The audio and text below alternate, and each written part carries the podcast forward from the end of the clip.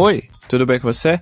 Meu nome é Paulo Chiodi e você acaba de dar play no episódio 164, o último episódio de 2022 do Project Gurus, o podcast que é a voz por trás dos produtos. Nesse episódio, vamos abordar dois temas muito importantes. Vamos olhar para 2022 e tentar entender o que aconteceu.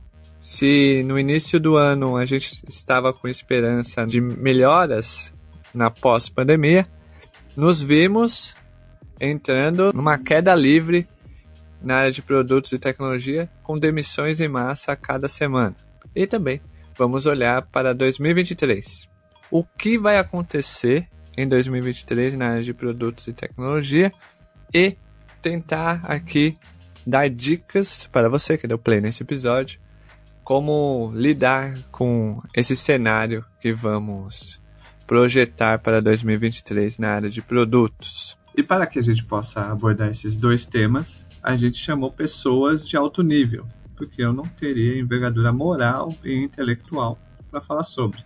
Diego Eis, Gisele Anversa, Júlia Souza e Pablo Silva. Tudo bem com vocês? Boa, boa, Xod. Tudo bem com vocês? Bem também. Olá, minha gente, tudo bem? tudo. É, o Diego deu um olá, então já deixa eu já é, deixar aqui registrado que a gente não se responsabiliza pelas opiniões, pelas opiniões do Diego Ex. As opiniões do Diego Ex, CPF Diego Ex, não CNPJ Project Gurus, tá bom? Então, certo, Diego? Cara, o Pablo é muito mais perigoso do que eu. Por que, que só eu recebo o disclaimer? É porque o Pablo é perigoso nos textões do LinkedIn. Cada um tem seu formato de polêmica. Pablo é Joe Cutler, que faz aqueles textões. Puta, tem que ter um saco pra ler. Tem você já é. né? Isso. Você lê? Você já Você é lê, novo. Paulo? Não, né? Você só vai lá e fala não, sim e próximo. Isso. Eu, eu só leio a primeira, primeiro parágrafo e o último. O meio eu não leio. Sinto muito. É a minha forma de estudar. Primeiro e último. Eu já tenho. Enfim. Júlia, você tá bem? Hoje você tá em casa, né?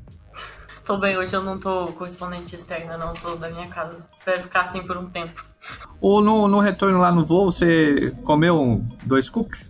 Não, não foi cookie, não, foi batata doce. É, chips de batata doce. Olha só. Mas só pude comer um porque eu testei de novo. Ai, caceta. Você sabe que essa piada só vai vir ano que vem, né? As pessoas não vão entender. Isso.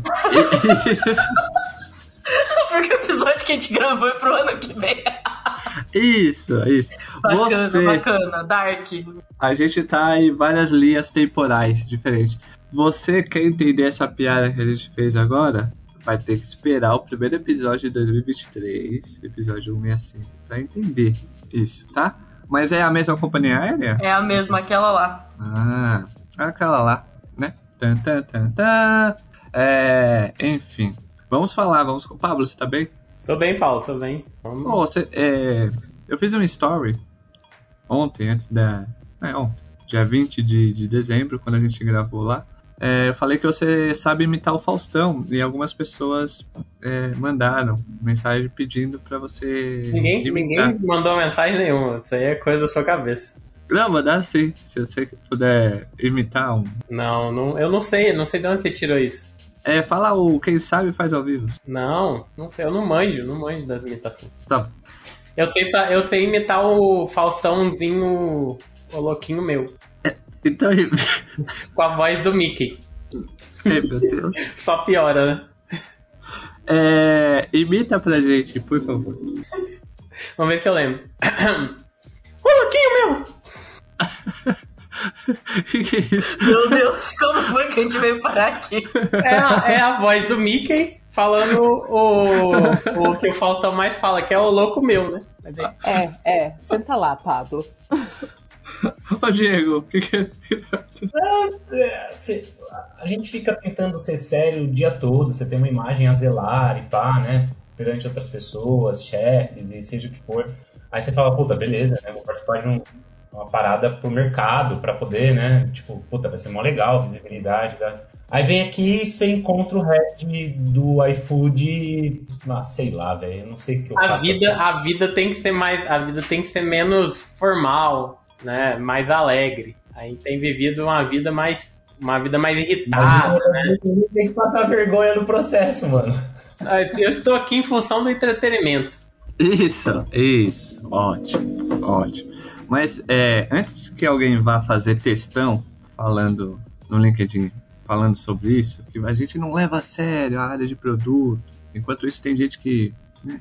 Enfim, não vou falar sobre isso. É, vamos entrar no tema, que é 2022, fortes emoções, não? Começamos o ano ali e foi ladeira abaixo depois.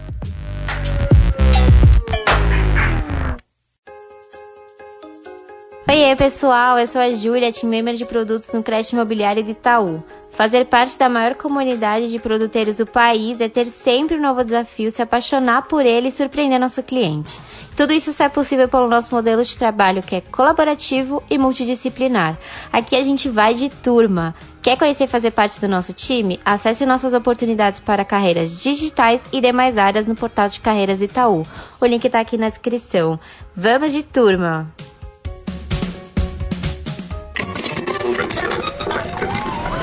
Sabia que dá para dominar as principais habilidades de um Product Manager, escalar seus resultados e ainda encaixar tudo isso na sua rotina? Na Terra, sua rotina e o aprendizado andam juntos. A escola que já é referência na área de produto construiu uma jornada completa ao lado dos melhores experts em empresas digitais como Nubank, PicPay, Loft e Creditas, com aulas ao vivo, gravadas, workshops, mentorias e desafios assinados para você solucionar cases reais de produto. Então é só acessar o site da Terra ou o link que ficará na descrição e aplicar o cupom exclusivo Product Underline Guru para garantir sua vaga e economizar mais de 550 reais.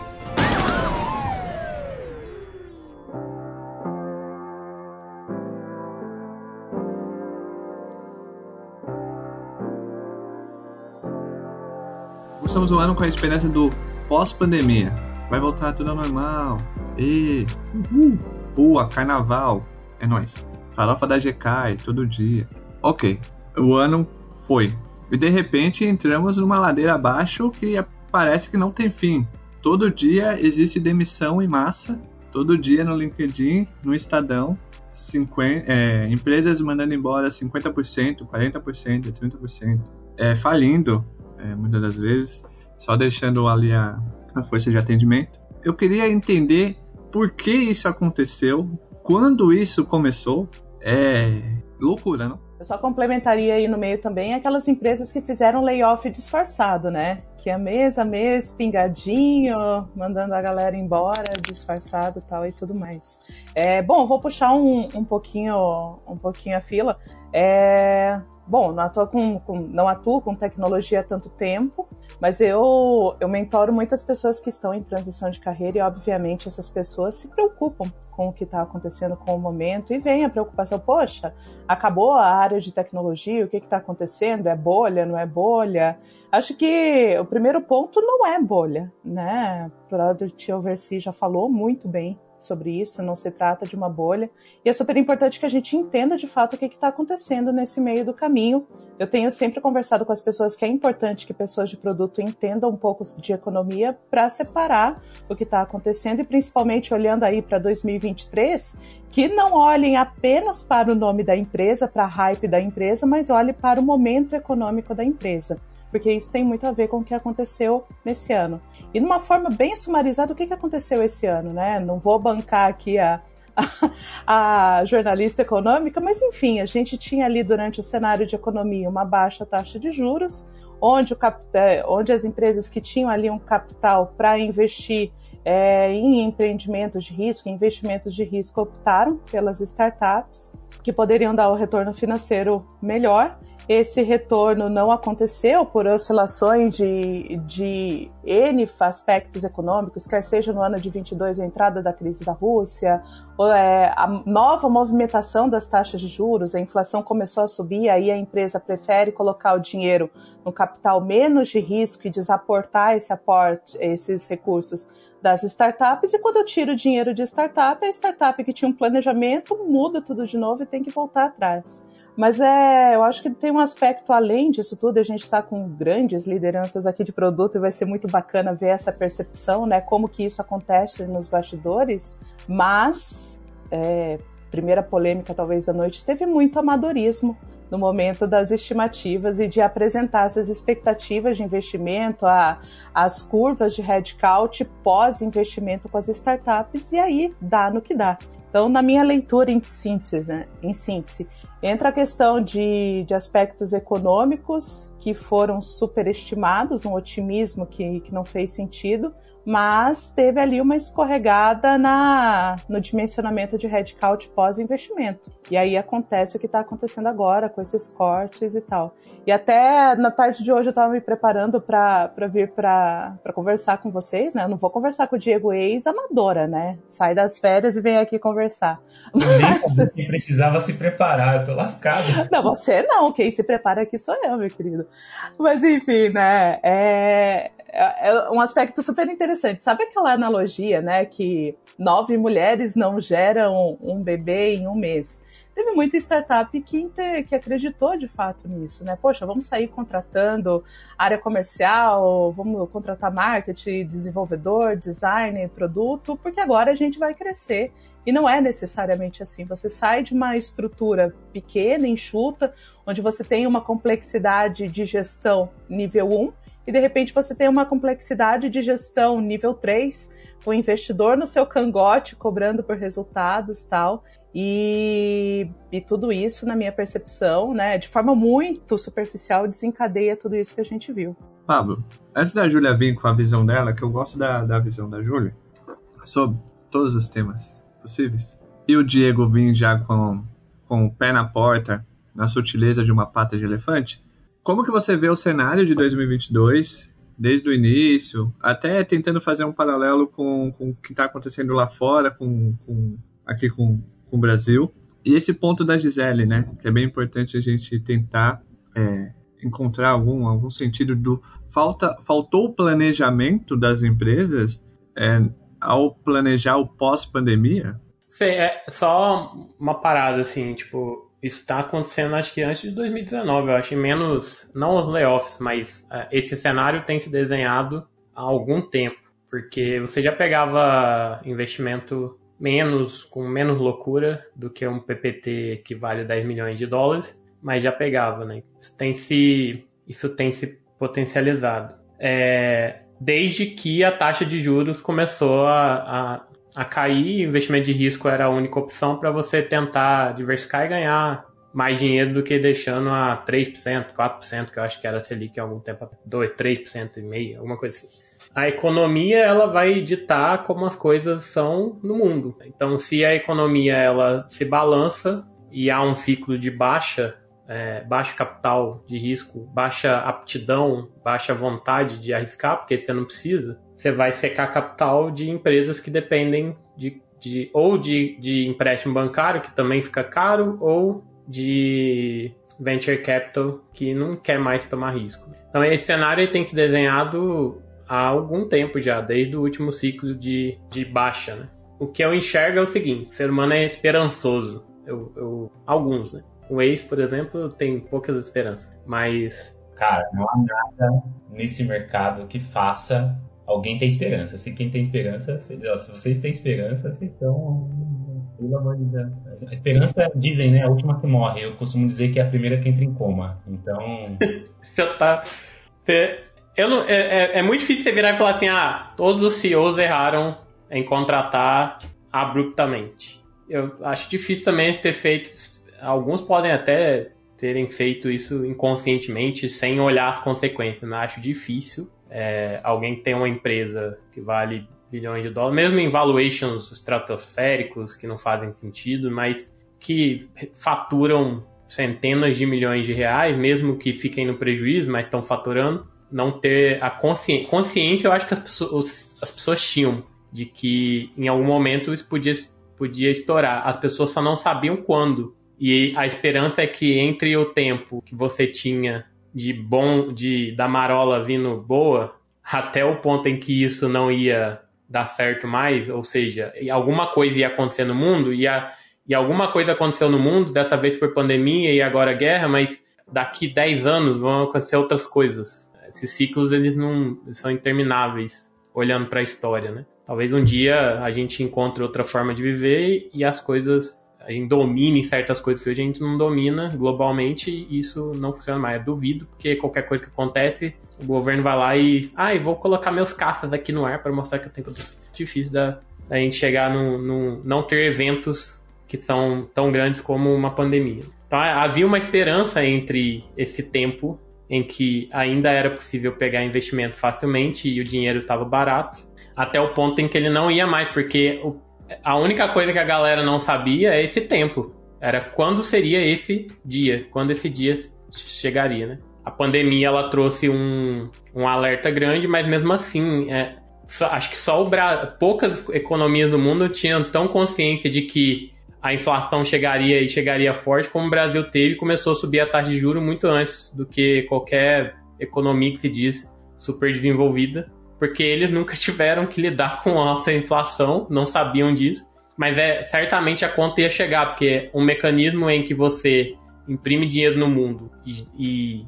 e aí dessa vez todas fizeram ao mesmo tempo e aí você não tem produtividade, é inflação com toda certeza, né? Não precisa ser um economista para saber que isso ia acontecer. A, a, a, o ponto todo é, a galera não sabia quando. Então não, eu não acho que faltou planejamento e eu não acho que as pessoas não sabiam. Eu acho que elas, umas tinham esperança, outras arriscaram mesmo. É, e aí é uma questão de tempo em que você não consegue capital. Se, se, se nesse tempo todo você não conseguiu fazer sua empresa ficar lucrativa, nesse tempo que você teve de bonança, você não conseguiu fazer sua empresa ficar, ficar, ficar lucrativa, e aí a gente pode entrar mais tarde nessa questão de tipo, beleza, teve todo esse tempo e você não ficou lucrativo, aí são outros 500, a gente pode falar sobre isso.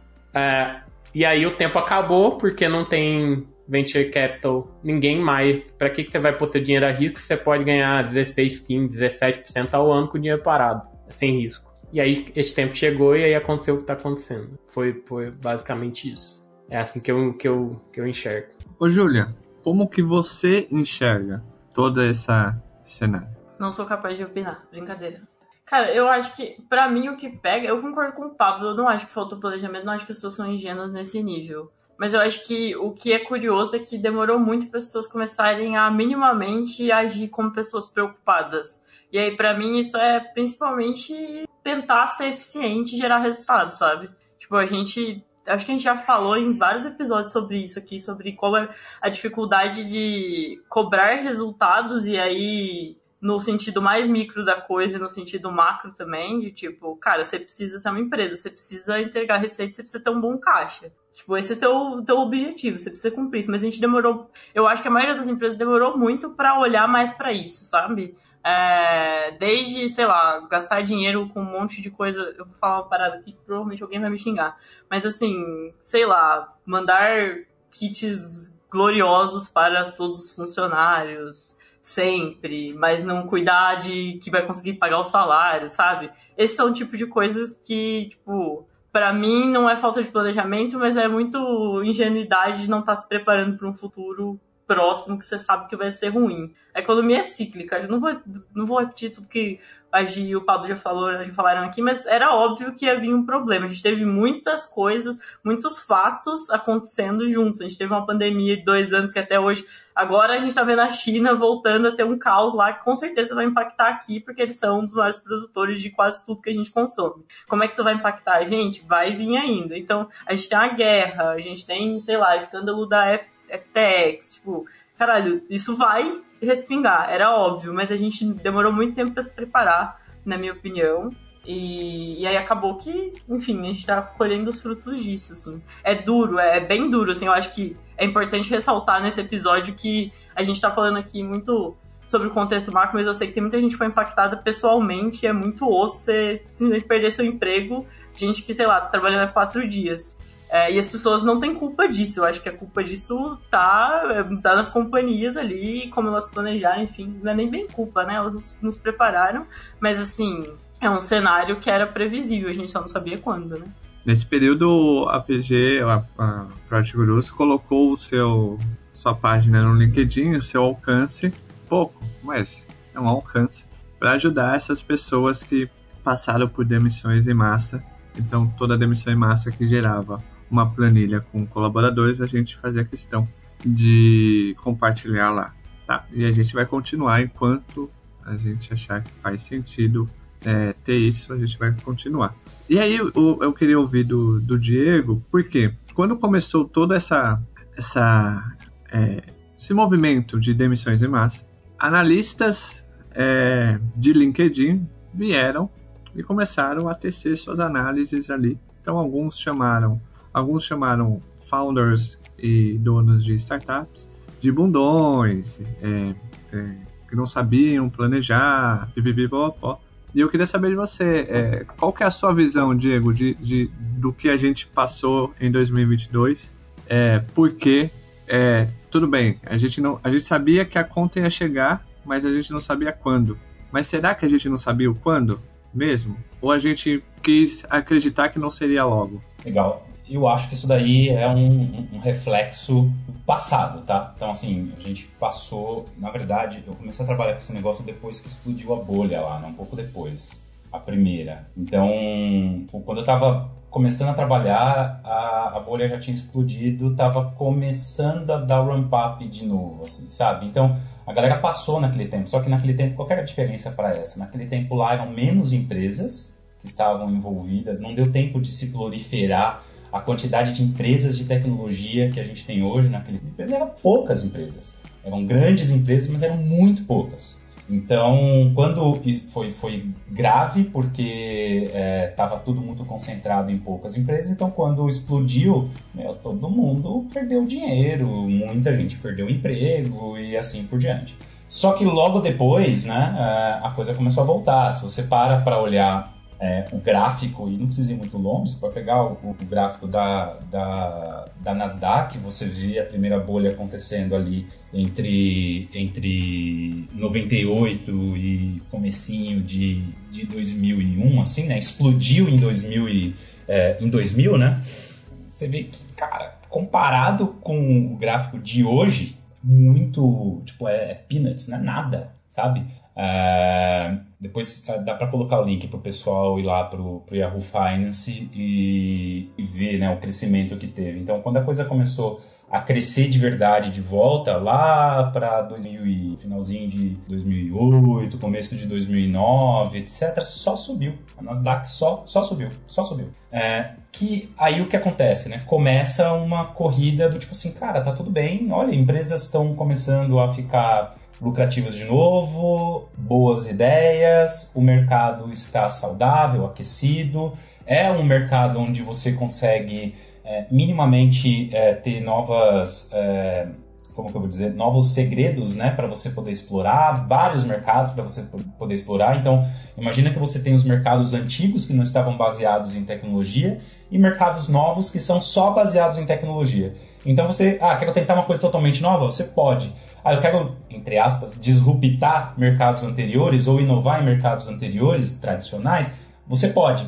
Então, quando a galera começou a perceber essa, essa coisa, uma nova correria começou a vir. Só que acontece, era tanta oportunidade que todo mundo começa a explorar, né? E, e, até um determinado nicho começar a ficar competitivo bastante para que né, monopólios começam a ser criados para que a bolha comece a inflar novamente, etc e tal. Puta, demora. E demorou alguns bons anos aí, né? Sei lá, a gente tá falando aí de 2009 até 2020, 21, 22. Demorou aí bons 10, 12, 13, 15 anos aí. Então, é, isso, isso é interessante, né? Porque o que acontece? A gente viu essa coisa acontecer lá atrás é, e a gente sabia que poderia acontecer agora. Então, o que, o, o, o que aconteceu ali foi a, a galera começou a medir o sucesso de empresas como a Amazon, como Google, por exemplo, falou: caramba, é, se eu tivesse investido no Facebook naquela época, tava. Se eu tivesse investido no PayPal daquela época, inclusive, né, tem lá a máfia do PayPal, exatamente que, que tentava replicar, né, essas novas, essas novas, é, se bem que eles têm um tato muito bom para isso, né? Então, mas tentava replicar esses formatos de investimento de novo, de meu, mete dinheiro, que essa coisa cresce, e aí a gente explode, ganha monopólio e faz tudo. O, o livro do 0 a 1 um do, do Thiel é tudo sobre isso. Então, é, é, tentar replicar as apostas que deram certo lá atrás, num, num oceano que ainda era totalmente azulzão, bonitão, né? É, agora num mercado onde tem muitas outras empresas, a concorrência é maior e onde o mercado de profissionais tem uma senioridade muito mais baixa e onde novos fundadores é, é, não fala, vou criar uma empresa, fala, eu vou fazer uma startup e vou pegar investimento, né? Então aí, é, é, por isso que eu escrevi ali no chat, eu não sei se a galera vê, mas não vê. O fundraising Napkin é virou padrão, né?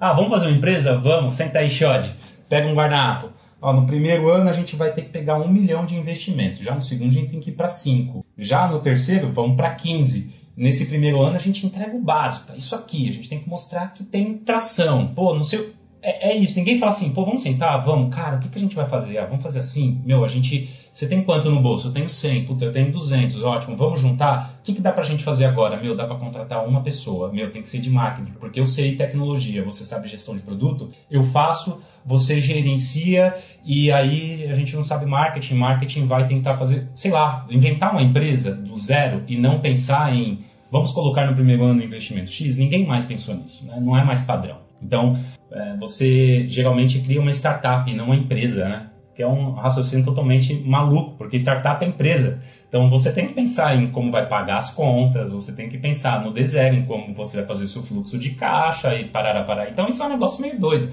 porque a, a, a, o modus operandi de abrir uma empresa mudou totalmente, né? E aí vem a pandemia, né?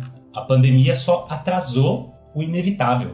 Tipo, quando veio a pandemia, o que, que aconteceu? As empresas de tecnologias, meu, só o céu, é o limite. Né? Streaming bombando, delivery bombando, empresas de infraestrutura bombando. E é o que acontece? Contratação, óbvio, porque, cara, se uma empresa de streaming está bombando, se uma empresa de delivery está bombando, se uma empresa de entrega, logística, e-commerce, etc., está bombando, eu preciso contratar, contratar mais.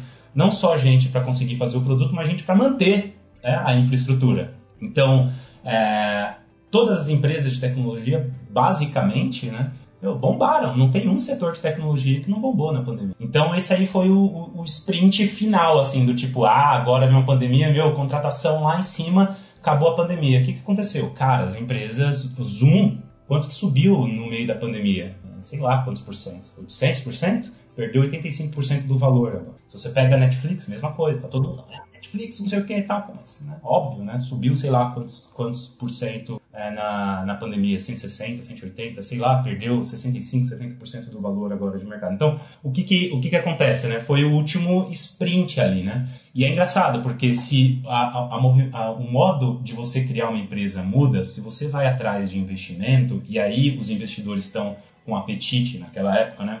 Para tentar replicar modelos de negócio que na aposta deram certo, a gente descobre que não tem mais gurus, né? Não é assim, puto, o cara da SoftBank manja pra caramba, não, velho. Não tem um negócio SoftBank até agora que deu muito certo e, e etc. Tá? Não tem. Por quê? Tava no, no, auge lá, tudo que você botar dinheiro dava certo até o dinheiro acabar. Então tá tudo bem. Então você. A galera vai lá, punha dinheiro, e quando você põe dinheiro, você tem muito dinheiro, é, abundância de grana. Você pode fazer basicamente qualquer coisa, você tem que fazer o negócio crescer, vou dar pro Chiode, em vez de 10 mil reais, vou dar pro Chiode 30. Ué, por que vou dar 30? Ué, se eu não vou dar 30 para ele, o meu concorrente que também está com o bolso cheio vai dar. Então eu dou, a concorrência começa por um monte de gente. É, quando a concorrência começa por um monte de gente, tem gente que nunca entrou na área, que entra na área ganhando já um preço muito grande, um valor muito alto de, de salário. E aí você vê o dominó né, acontecendo. Então, assim, isso começa bastante com programador, mas também com design, PM, gente de dados e tudo mais, e etc. Então, o que aconteceu em 2022, na verdade, foi o inevitável que a gente já previa, já sabia o que ia acontecer já durante um tempo. Tinha uma bolha? Claro que tinha, era só você olhar os números, né? Óbvio. É, alguém sabia quando que estourar? Pô, não, estava prestes a estourar? Talvez, mas uh, isso era só uma, uma réplica do que aconteceu há 10, 12, 13 anos atrás, só que agora de uma, uma magnitude maior, né? E aí você vê um novo ponto acontecendo, que ainda ninguém está percebendo, que empresas que estão saudáveis têm grana, têm caixa, são lucrativas, têm EBITDA positivo e tudo mais, etc mas que também estão começando a demitir. Então aí o que acontece? Você vê um movimento das empresas de tecnologia tentando voltar às raízes. E aí foi até que eu escrevi no artigo lá, né? Tipo, estão tentando voltar às raízes do tipo, cara, eu tô no melhor dos mundos porque eu já tenho dinheiro. É, só que eu posso estar trabalhando de uma maneira menos eficiente do que eu poderia estar. De vários sentidos, não só porque tem muita gente, mas também de processo, ou de gestão de grana, ou também de entregas e assim por diante. O que, que tenho que fazer? Cara, tenho que voltar às raízes. Menos recursos, tanto de dinheiro quanto pessoas, alta produtividade, alta entrega, alta eficiência, alta performance. Porque era assim que a gente fazia em startup. Muito bem. Né? Tipo, com cinco programadores, toda semana era uma entrega atrás da outra e entregas relevantes que faziam ou a empresa ganhar dinheiro, ou dobrar a base de usuários, é, ou conseguir entregar algo de valor para os usuários que já tinham para conseguir fazer o growth girar, conseguir fazer o efeito de rede girar. Então, o que, que acontece? É, agora, as empresas estão falando, caramba, eu tenho que voltar mais ou menos para essa mentalidade, não para o tamanho, para a mentalidade, caixa saudável, menos recursos sendo utilizados, desperdiçados, por assim dizer, tanto de tempo de pessoas quanto de grana e tudo mais, né, processos, energia e tudo mais. Escopo mais focado, então eu não sei se vocês estão percebendo isso, mas é, é, as empresas estão começando a se focar em poucas entregas, o que era uma maluquice, porque a gente chorava para fazer isso. Nossa, é muita coisa para fazer, gente. E se a gente se focasse em três coisas? Ninguém podia falar isso em alto, alto né? Como assim? Você quer entregar menos? Não, tem que entregar, entregar. Não, agora as empresas está tudo bem cara, a gente só vai fazer três coisas no trimestre. Foco assertivo para a gente conseguir alcançar os objetivos. Então, esse é um movimento que está começando a acontecer agora que eu acho que vai ser o novo, no, o novo modus operandi assim, das empresas. O que é saudável, tá? É, é triste porque o processo é doloroso, mas é saudável. Acho que, assim, é, é, não acho que em 2023, por exemplo, vai voltar a ter uma contratação absurda, mas provavelmente isso vai acontecer em 2024 com uma correção. Obviamente, desculpa aí o pessoal é, mais novinho aí, ganhando já 25 mil reais é, com seus 22 anos de idade, não, não, vai, não vai acontecer mais isso. Provavelmente seu salário vai estar um pouco mais abaixo. Não estou falando que vai chegar nos 5, mas estou falando que não vai ser 25, provavelmente vai ser 15, 10. O que já é um bom salário, tá? Então, eu demorei muito para chegar nos meus 9 mil reais, tá? Puta, pra caramba. Então, fiquei muito feliz quando cheguei assim, mas é, vai ter uma boa correção ali, sabe? O que acontece é que vai ter ainda correções de pessoas que ainda estão nas empresas, seja de cargo, os cargos estão todos esticados, todos esticados, salários ainda continuam esticados, então pode ser que ainda acha, a, a, a, vai haver, para mim, nos próximos anos, uma correção um pouco mais branda, mas ainda vai ter uma correção forte aí. Isso aí, só sobre esse último ponto, é, essa parte, eu, eu também concordo que provavelmente o mercado vai corrigir. É, mas eu, eu lembro de uma vez que eu tava falando sobre isso e acho que até o Thiago, que escreve lá no Versilho, falou, cara, mas é, isso por, por, por muitas, acho que a maior parte da, da força de trabalho no Brasil deve ganhar é, bem desproporcionalmente ao que a empresa, no final das contas, lucra. Ou, em outras palavras, a gente, a, as empresas costumam pagar pouco para as pessoas. Essa correção que vai acontecer, você não acha que isso vai. Tipo, essa subida do mercado fez a galera ganhar salários que talvez elas não ganhariam a vida toda e acabaram tendo uma. muita gente tendo uma vida melhor em si. É, a gente voltando e o mercado corrigindo, a gente não volta para o que era antes, tem mais. Trabalha demais e ganha muito pouco. Mas alguém parou de trabalhar demais? Eu acho que a gente não continua trabalhando até mais. Eu entendi o que você falou, tô só brincando. Eu, eu acho que sim, tá? Então esse, esse é o ponto. Ainda mais hoje num, numa, num cenário macro, ó, tô até me senti chique agora, um cenário macroeconômico, tipo a Gisele falando, né, juros altos e tudo mais e tal. Com certeza, tipo, mano, isso vai acontecer e vai ser duro, não tem, não tem como, né, não acontecer problema é, é o problema é que assim eu não vejo esse esse cenário das empresas é, eu acho que deve ter um impacto bastante grande na economia do país. Eu não sei se aqui no Brasil, porque aqui eu acho que é muito pequeno ainda, sabe? Mas se a gente comparar lá fora, puta, muito provavelmente. Principalmente quando é regional, né? Então, se sei lá, você pega São Francisco, por exemplo, cara, óbvio, é tudo lá é tudo mais caro, é perceptível né, que é mais caro, né, o movimento de gentrificação que tem também, meu, então é muito, muito claro.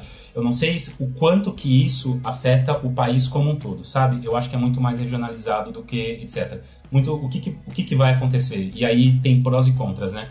Sei lá, morar em grandes eixos, sei lá, que nem Rio, São Paulo, é, ou outros eixos mais tecnológicos, tem um polo tecnológico maior, é, vai começar a ser um pouco mais difícil. A galera não vai conseguir se manter. Mas hoje você trabalha muito remoto, então provavelmente a galera vai conseguir ir para lugares que você consegue ter uma qualidade de vida boa, com menos menos grana, então isso provavelmente deve ter um impacto menor para quem decidir fazer coisas assim, entendeu? O que não vai dar para fazer, que eu já vi muito, é a galera morando lá fora nos Estados Unidos, trabalhando aqui no Brasil, porque o salário tá alto pra caramba e consegue se manter lá fora. Mesmo dividindo o salário da pessoa em 5, 6, já ganha uma boa grana para poder morar lá fora. Puta, acho que isso não vai acontecer. Quem aproveitou, aproveitou. Quem não aproveitou, já era. Espera a próxima bolha. Espera a próxima bolha. Que vai ter. Só que agora, assim, entre a, a, primeira bolha, que foi leve, a segunda bolha agora, agora que está dolorida, passou 10 anos, vai, uma década. Agora, provavelmente, é, é, é, bom, eu não sei. Eu não sei se vai levar mais tempo ou se vai levar menos tempo. Se, tipo, a galera se desmontar. Se, se a gente soubesse, a gente já tava investindo dinheiro na bolsa. É futurologia pura achar essa coisa. Mas, ô, ô, Diego, nesse ponto aí que você trouxe assim, poxa, tudo bem sair dos grandes centros, a questão salarial vai ter um reequilíbrio, mas eu, eu tenho percebido outro movimento a acontecer. A questão das, das vagas remotas passa a deixar de ser prática de mercado. Muitas empresas, inclusive, né, com esse novo modo de, poxa, buscar mais eficiência, é, em alguns casos voltam para um mindset antigo de entender que mais eficiência significa todo mundo dentro do escritório. Óbvio que aí a gente está falando de empresas e empresas, mas isso também pode ser um dificultador, né? Eu acho, porque. E, e aí esse é um problema, né? Porque assim, não deu tempo ainda da galera ter uma cultura remota de entrega de resultado. O único exemplo que as empresas têm de entrega de resultado é presencial, né, o dono olhando a boiada para poder né, cuidar do negócio ali. E é isso. Então, não, não deu tempo, eu concordo com você. E aí, aí é que tá, né? É, é, vai ser vai ser uma guerra de, de, de, de, não, de, de força ali, porque para quem quer se manter num, num modelo bom, e aí o que eu quero dizer, assim, um modelo que se adequa a você, 100% remoto, híbrido, presencial e tudo mais, você vai ter que descartar uma série de, de empresas. Tipo, provavelmente você vai querer ter, vai ter que ganhar menos para poder trabalhar remoto. Vai ser difícil você encontrar empresas muito que pagam muito bem. Bom, sabe, eu não sei, vai ser, vai ser um movimento meio estranho, assim, sabe? É, tem, tem um ponto da, entre aspas, globalização, né? Tem muita gente trabalhando aqui no Brasil, trabalhando para empresa lá fora. Então, é, é, aqui eu acho que tinha muita gente com medo de empresas começarem, é, muitos profissionais daqui trabalharem para empresas lá fora e faltar, faltar mão de obra aqui, né? Faltar pessoas qualificadas aqui. Acho que isso aconteceu até certo ponto, mas eu acho que não foi do jeito que a galera achava que ia acontecer. É, e o que eu achava que ia acontecer e não aconteceu é a gente aqui começando a contratar gente lá fora, muito por causa da grana. Que aí é caro para o caramba, né? Então, mas talvez seja uma saída, porque e aí desculpa aí galera, Brasil, mas é muito mais fácil você encontrar gente capacitada, competência, responsabilidade, com a visão de cultura de empresa, resultado, pro negócio lá fora do que aqui. Então, o nível de maturidade lá fora é muito maior que aqui quando a gente pensa, é, a gente começa a falar de profissionais pró-business, né, pró-negócio. Tipo, cara, tô, ele não tem papinho de ai, usuário, ai, vamos fazer um teste, um discovery de três meses e tal, e tarará, tarará, tarará. Não, tipo, mano, tem que ganhar dinheiro, vamos fazer logo. Sabe? Não tem, ai, é top-down. Não, não, que mané top-down? Tipo, é isso que tem que fazer porque o negócio precisa disso, vamos fazer agora, sabe? Então tem essa, esses os mimimis rolando, sabe? Então, só que é difícil, né, trazer gente lá de fora. Sei lá, pou, pouquíssimas empresas aqui no Brasil têm uma quantidade grande de gringos trampando. Acho que o pode falar muito bem lá da Nubank, tem uma galera da Samap, Acho que a Neon está no movimento desse também de misturar bastante coisa e etc. Mas assim, de novo, né? São empresas que têm bolso cheio de alguma forma, né? Sim. Acreditas tem, né? Também pessoal do, do México, tem. da Espanha. Então, é, ah, tem isso. isso. Júlia, essa, essa última parte que, que, o, que o Diego e que a Gia abordaram sobre o home office, o remoto, a gente tá.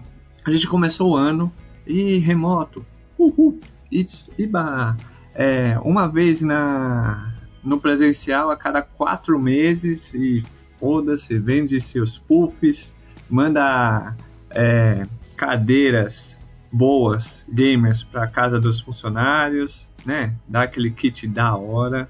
sabe? Você o que o Ace tem ali, uma cadeira gamer da hora, cara, 10 mil reais ali de cadeira. É, manda pro funcionário, tá? E de repente, a gente começa a ver, principalmente no LinkedIn, é, conteúdos ou pessoas falando contra o, o home office.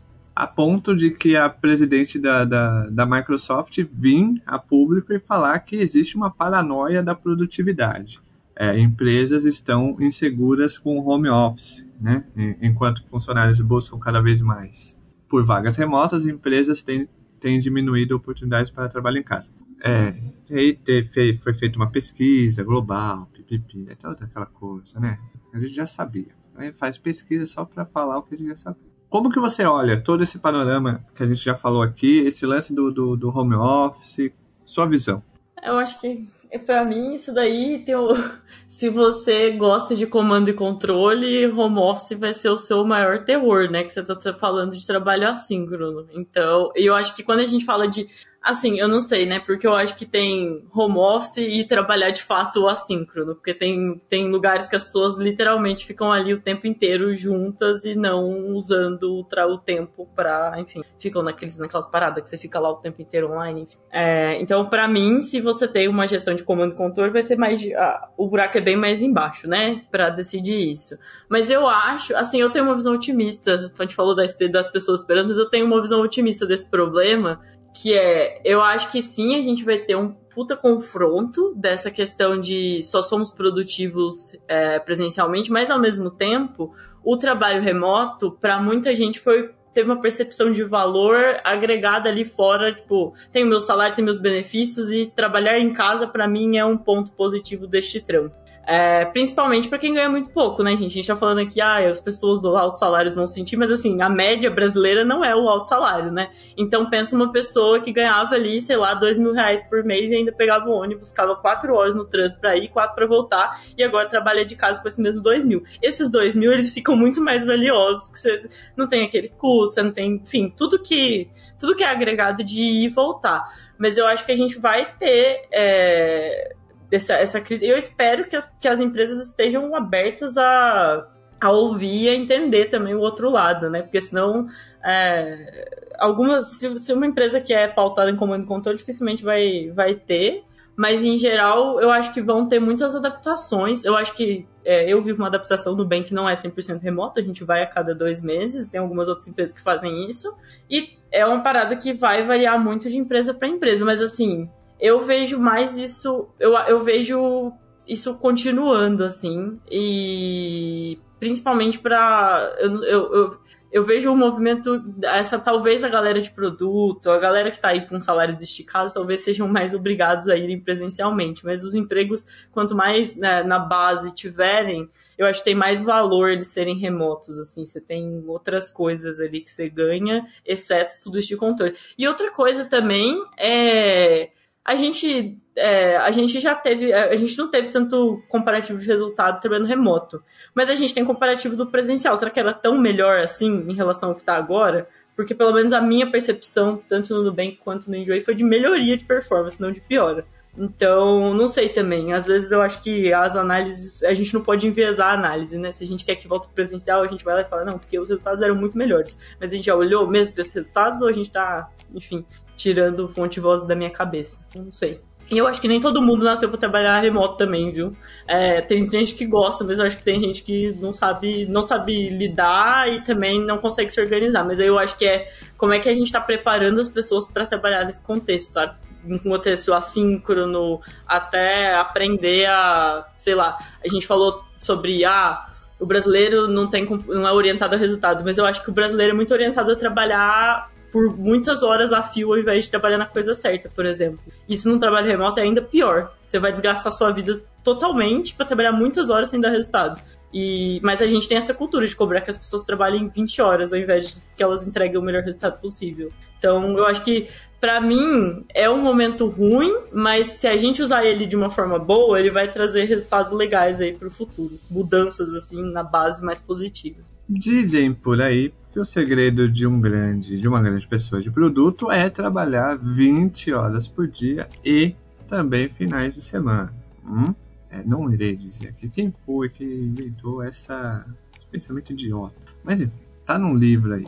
Enfim, dito isto, a gente fez, já acho que já fez a, a, a Globo News aqui, né? Panorama econômico aqui, é, com André Sadi, com Gerson Camarote, aqui da de produtos, é, etc. Sadenberg, que é o nosso Diego Ace, é o nosso Sadenberg. É, Valeu, mas... eu prefiro o Sadenberg do que o Camarote, boa, valeu. É, o Camarote é o Pablo. O Gerson Camarote é o Pablo. Imita o Camarote aí, Pablo. Imita aí. Não, não sei nem quem que é Camarote. Ele parece o Sr. Batata do Toy Story. Procura depois. Sério? Procura depois. Meu Deus. Ok. Mickey e Sr. Batata. Tá, calma. Vamos, calma. Virou, de repente, virou um episódio sobre a Pixar aqui. Calma. Fizemos um panorama de 2022. Legal. Entendemos ali com o Diego Reis o gráfico da, da Nasdaq, bolhas, tal. Apesar que tem um, tem um artigo na Project Oversea do Bernardo Luna falando que não existe bolha. Hum? Aí é um contraponto aí.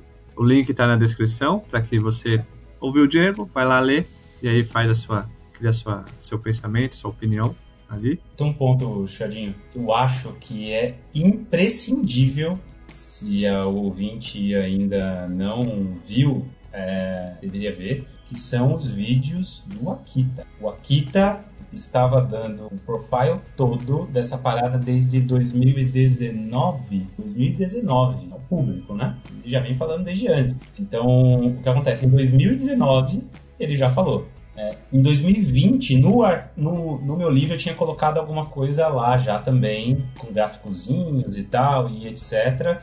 E aí também falando já um monte de coisa trazendo aqui tatona também. Então, o que acontece? Agora em 2022, do que um mês atrás, eu acho, não lembro. O Akita fez um, um, um vídeo, quase um eu avisei, mas aí ele foi mais profundo ainda. É, já falando também de como ele enxerga 2023. Então, assim, procurem e assistam, porque lá é, assim, o Akita ele consegue ser mais do que cirúrgico. O cara é sensacional. Link do canal do Akita vai estar na descrição. Então a gente vai fazer um compilado aqui com todos os, os artigos do Overseas sobre tem bolha, não tem bolha, é, o que as empresas esperam para 2023. Tem vários artigos do, do então vai lá, leiam. É, o link do, do vídeo do Akita também vai estar na descrição para você criar essa, esse, essa sua opinião. Que a gente não vai querer influenciar você a nada, queremos que cada um tenha sua opinião. Você ouve, vai lá ler, consome e cria sua própria opinião ali sobre o, o assunto. Feito esse panorama, vamos falar sobre a área de produtos em 2023.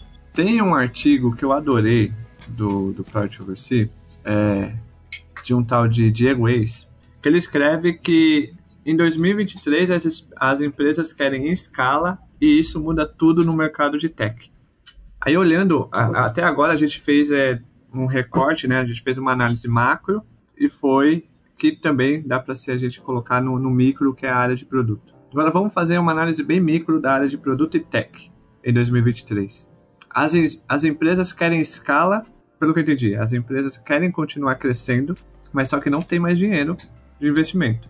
Como que fica esse panorama para a área de produtos? Eu acho que eles têm dinheiro, tá? O que aconteceu é que diminuiu um pouco ali, óbvio, não virou mais, né? Ali a, a brincadeira ali da futebol de sabão tal, né? Todo mundo se divertindo, acabou a, a, brincadeira. Mas eu acho que eles ainda têm algum dinheiro. O que, que eu entendo que vai ser ali? Eu acho que é um pouco do que eu falei antes. Que agora a, a gente precisa escalar, precisa entregar, bicho, entregar mesmo, sabe? Então, o, o, cenário de várias empresas que eu vejo, de todas as mentorias que eu vejo, assim, é exatamente esse o ponto, assim. A galera fala, caramba, a gente precisa entregar. É, e às vezes tem, tem, tem cenários onde a galera não precisa nem entregar o resultado. Não precisa nem dizer assim, olha, eu entreguei isso e movimentou aquele número. É só assim, eu entreguei, tá aqui. Pá. Então, a gente fala brincando aí do Pablo, dos Discovery de três meses e tudo mais, mas é exatamente isso, do tipo, gente, parou, não é mais para romantizar e perder tempo e ficar correndo esteira. É exatamente para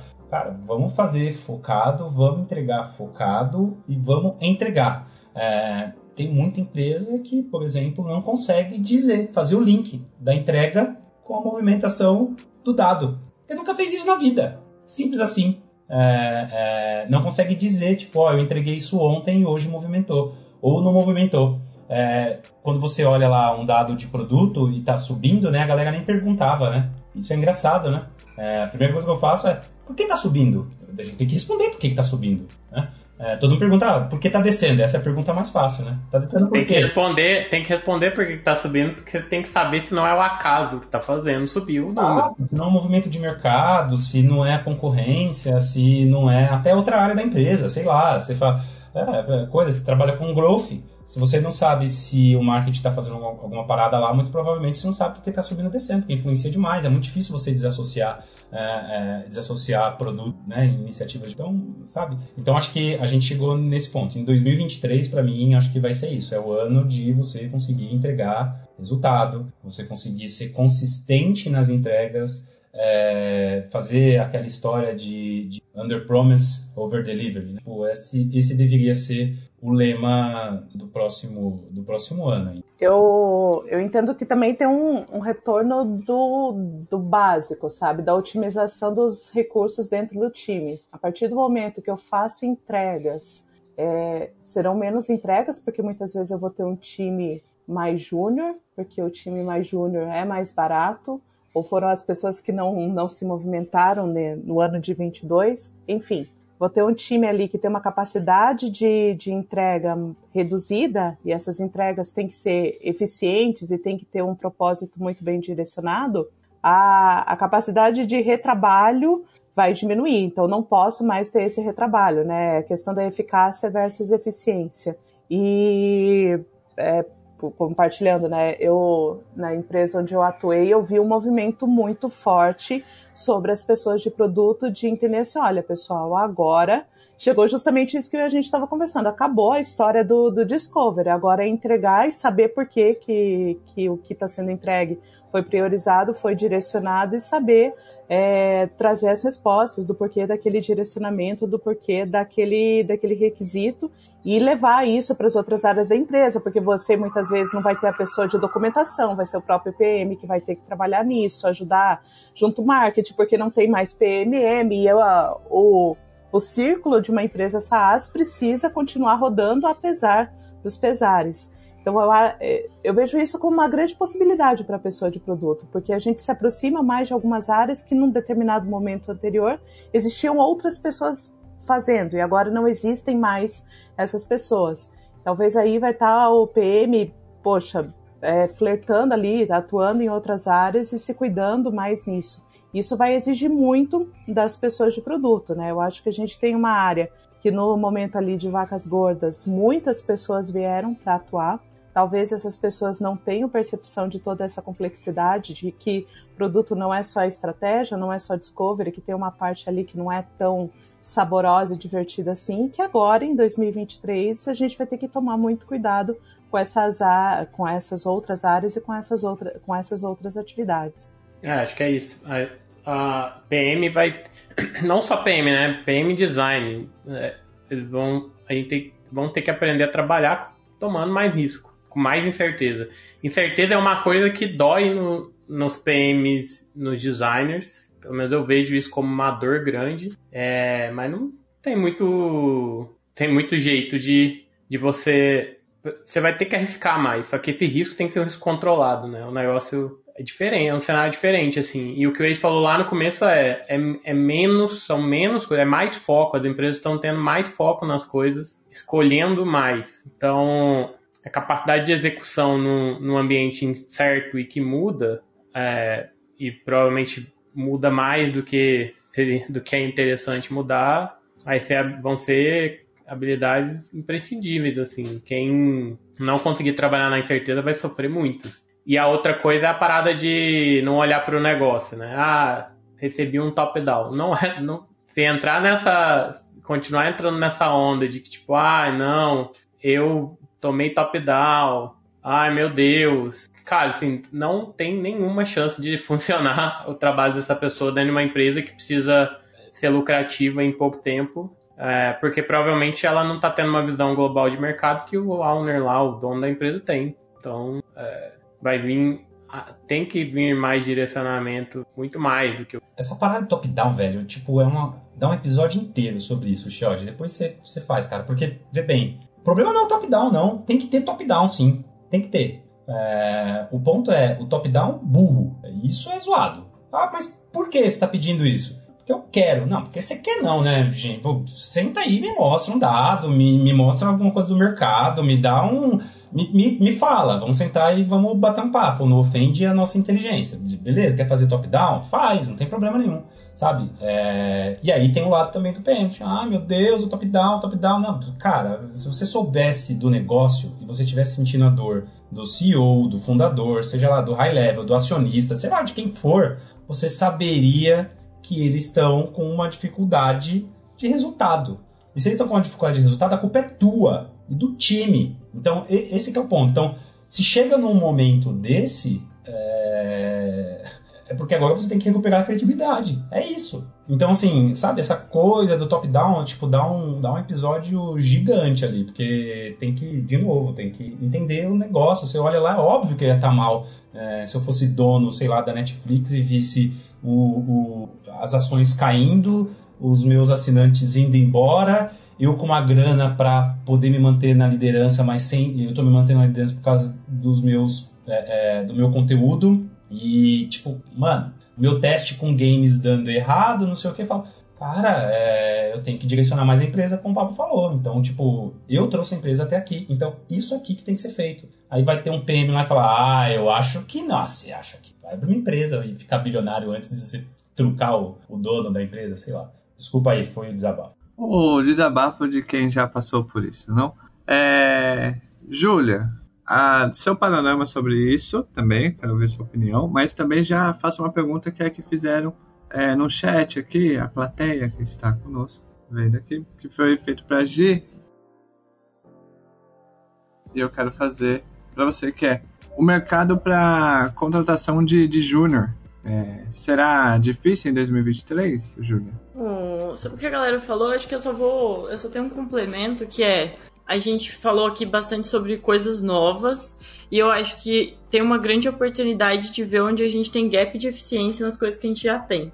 É, a gente num cenário de bonança, a gente para pouco para olhar onde é que tá vazando. Num cenário de escassez, a gente tem oportunidade de, tipo, melhorar processo, melhorar eficiência, melhorar, sei lá, tem um serviço gigantesco que tá me dando um custo desgraçado, talvez ele não precisasse dar tanto. Então, eu acho que talvez as pessoas eu não vejo pessoas de produto, exceto de plataforma, as pessoas de plataforma têm mais esse viés de onde eu economizo dinheiro, mas talvez seja uma oportunidade pra gente olhar mais para isso também, porque na maioria das vezes corrigir essas coisas é muito mais fácil do que criar uma coisa nova, demanda muito menos de engenharia de todo mundo. Então eu vejo uma grande oportunidade de olhar para essas coisas. E sobre conta Ô, Júlio, o curioso, o curioso é por que, que, a gente só faz isso na escassez? Então. Se a gente fizesse isso na bonança, as coisas iam no momento de escassez a empresa estaria bem, mas aí é, é, é, o ser humano é um bicho estranho. É, então, pra mim isso daí é uma forma de pensar. A gente fala, é engraçado isso, né? Porque na maioria das literaturas a gente tem isso, né? Ah, descubra como ganhar dinheiro e como parar de perder. Mas a gente, a parte de parar de perder, a gente ignora e fala, não, vamos focar aquele negócio novo, vai revolucionar, vai todo mundo amar. Não é tão sexy economizar dinheiro, mas é dinheiro, gente. Então, economizem dinheiro, vai dar bom. Não é bom ter dinheiro jorrando desnecessariamente em nenhum cenário. É, agora, sobre contratação, eu acho que é muito o que a Gi trouxe ali no chat, depois ela pode até complementar o que ela trouxe. Mas, assim, num cenário onde você está querendo onde você vai precisar continuar contratando, mas provavelmente num passo bem mais lento. Eu acho que tem muitas empresas que já estão até com, com contratação congelada, pelo menos pro primeiro semestre de 2023. Contratar alguém júnior pode ser mais barato, mas aí vai do quanto que você tá pronto enquanto profissional, nesse sentido de como é que você lida com essa situação de incerteza, o quanto você está disponível para aprender e aprender rápido. Você não vai ter tanto é, tanto direcionamento próximo, provavelmente a expectativa é alguém que chegue fácil. Se você é júnior, você já vai, você vai apanhar um pouco nisso. Então eu acho que mais uma vez se destaca quem tem soft skills boas e bem e bem trabalhadas ali. Mas eu vejo uma coisa boa, inclusive uma curiosidade é que das, das pessoas que estavam querendo entrar na área que eu mentorava, três nas últimas duas semanas foram contratadas. Eu espero que elas não participem de um layoff, por favor. Mas elas foram contratadas nesse cenário, sabe? A gente precisa de alguém para tocar, vai ser difícil, o escopo é grande, mas a gente acha que você vai conseguir. E eu acho que é massa, cara. Assim, você vai sofrer? Vai, mas é uma oportunidade de carreira. Puta, eu queria ter tido essa oportunidade de carreira, sabe? De alguém me dar um escopo gigante. Não vou reclamar porque eu tive, mas assim, lá no começo, uma oportunidade de escopo gigante com oportunidade de crescimento. Então, é, vai muito do perfil da pessoa e o que ela espera, assim. Eu acho que deve continuar, mas eu acho difícil em, em, no primeiro semestre de 2023. Não sei qual é a visão da Gi, mas eu acho difícil em começo de ano, assim, eu tô vendo um movimento oposto. Até pela relação de demissão de pessoas de RH, de people e tudo mais, o movimento tá ao contrário. Mais de tipo, vamos organizar a casa aqui, ver o que a gente consegue fazer com essa galera e depois é, abrir posições novas, enfim, trazer mais gente. Acho que tem um outro ponto aí, né? A gente começou a conversa na noite de hoje falando de, de macroeconômica, agora vamos falar de política. Primeiro trimestre é troca de governo, né? Tem muita coisa ali que vai acontecer. E a minha leitura é parecida com a sua, Júlia. Começo de 23, o pessoal entendendo o que vai ser o Brasil de, de 2023, o que, que muda, o que, que não, não muda, qual que é o direcionamento, vai fazer um ano aí dessa guerra maluca, mas eu acredito, minha percepção é que a partir do segundo trimestre as coisas comecem, comecem a retomar. E só, só compartilhando aqui uh, eu, eu, eu, acho que você está otimista, mas tudo bem. é, é um ponto de atenção, né? Se eu manter o meu otimismo, mas assim, sabe, o, Pablo, eu, eu tenho percebido algumas movimentações, sabe? Eu acho que, claro, não vai ser, obviamente, no volume que, que a gente viu, sabe, no passado. Isso não, não vai existir mais em 23.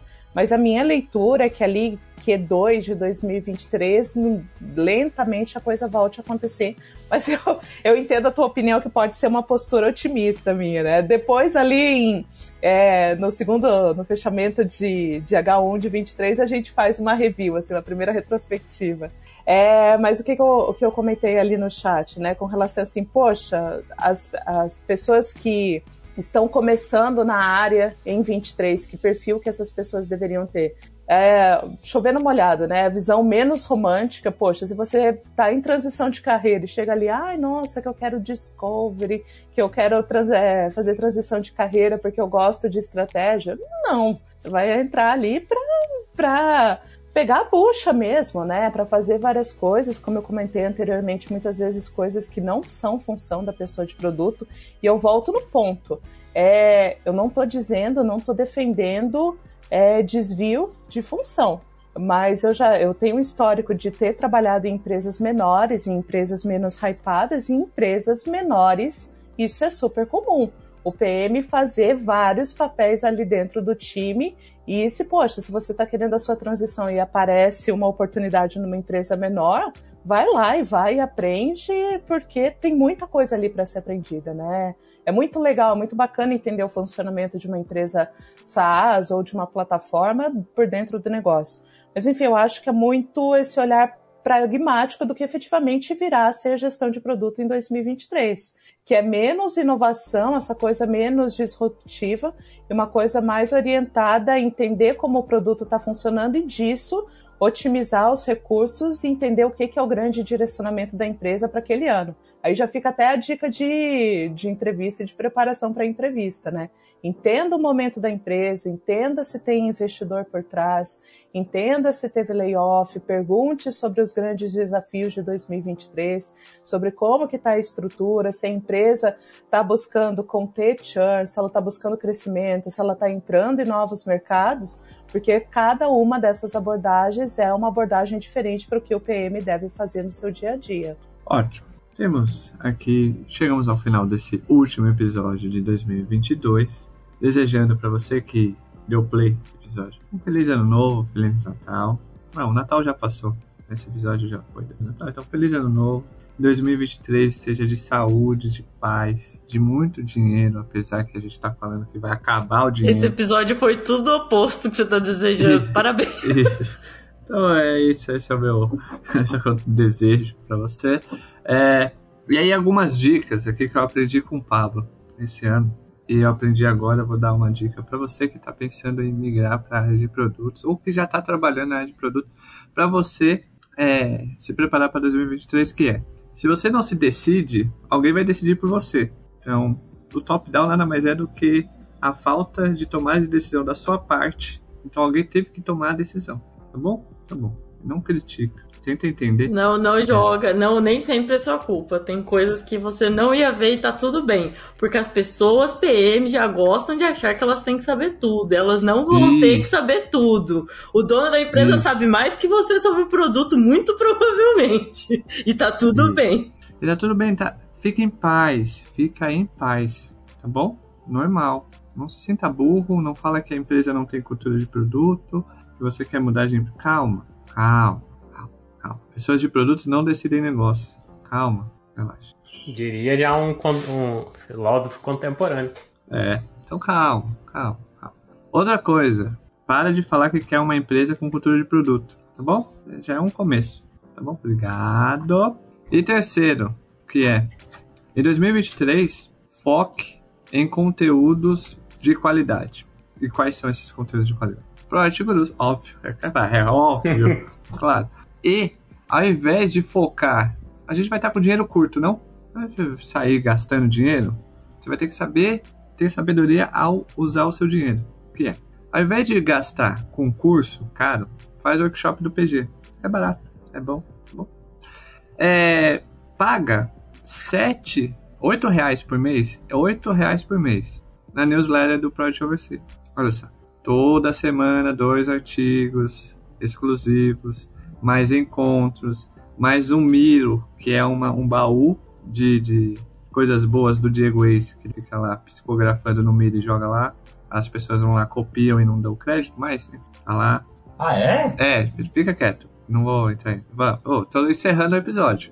Né? Não, não conversa. É, então, link da newsletter da Project Oversee na descrição do episódio. Então já comece em 2023 assinando e lá tem mais de 370 artigos lá. Lê à vontade. E é isso. Link do perfil de todo mundo, link do Oversee, link do Akita. Akita, queremos você. Não sei se você não ouve esse, esse podcast, é óbvio que não. Mas caso alguém ouça e é amigo do Akita, avisa que queremos ele aqui. Queremos unir Diego Eis e Akita no mesmo episódio. E aí sim, claramente, esse seria o último episódio do Project Gurus é, da sua vida curta. Tem, tem que pôr o jurídico ia participar do primeiro episódio junto. Isso. Deixa que eu Mas por algum motivo a Kita se controla nos, nos podcasts, cara, quando ele é convidado. Ele, ele é bem educado. Ok. Então, a gente teria o Akita educado e o Diego Eis, que é o Diego Eis. O que o Akita não faria, o Diego Eis faz num episódio. Enfim, então siga a Gisele Anversa, siga, siga a Júlia Souza, Pablo Silva, Diego Eis no LinkedIn. 2023 promete, estaremos de volta é, com o Pablo imitando o Faustão. é, aqui. Pablo, você não quer imitar o Faustão de novo, só pra gente encerrar o ano alto astral? Porque De- esse episódio destruiu o ano. Que o ano já foi. Não, mas imita aí rapidão. De novo não, né? Já uma vez tá bom. Você não imita outra coisa? Não. Nunca tentou? É a Silvio minha, coisa? Ah, já, já tentei, mas não, não vou treinar umas que aí no próximo eu imito outra coisa. Tá bom. Essa é a promessa para 2023. Pablo Silva imitando Faustão e Silvio Santos. Ele vai criar um diálogo entre os dois e a gente vai fazer aqui no, no podcast. Obrigado a todo mundo por estar aqui. Obrigado a você por ter dado play nesse episódio. Tchau. Fui.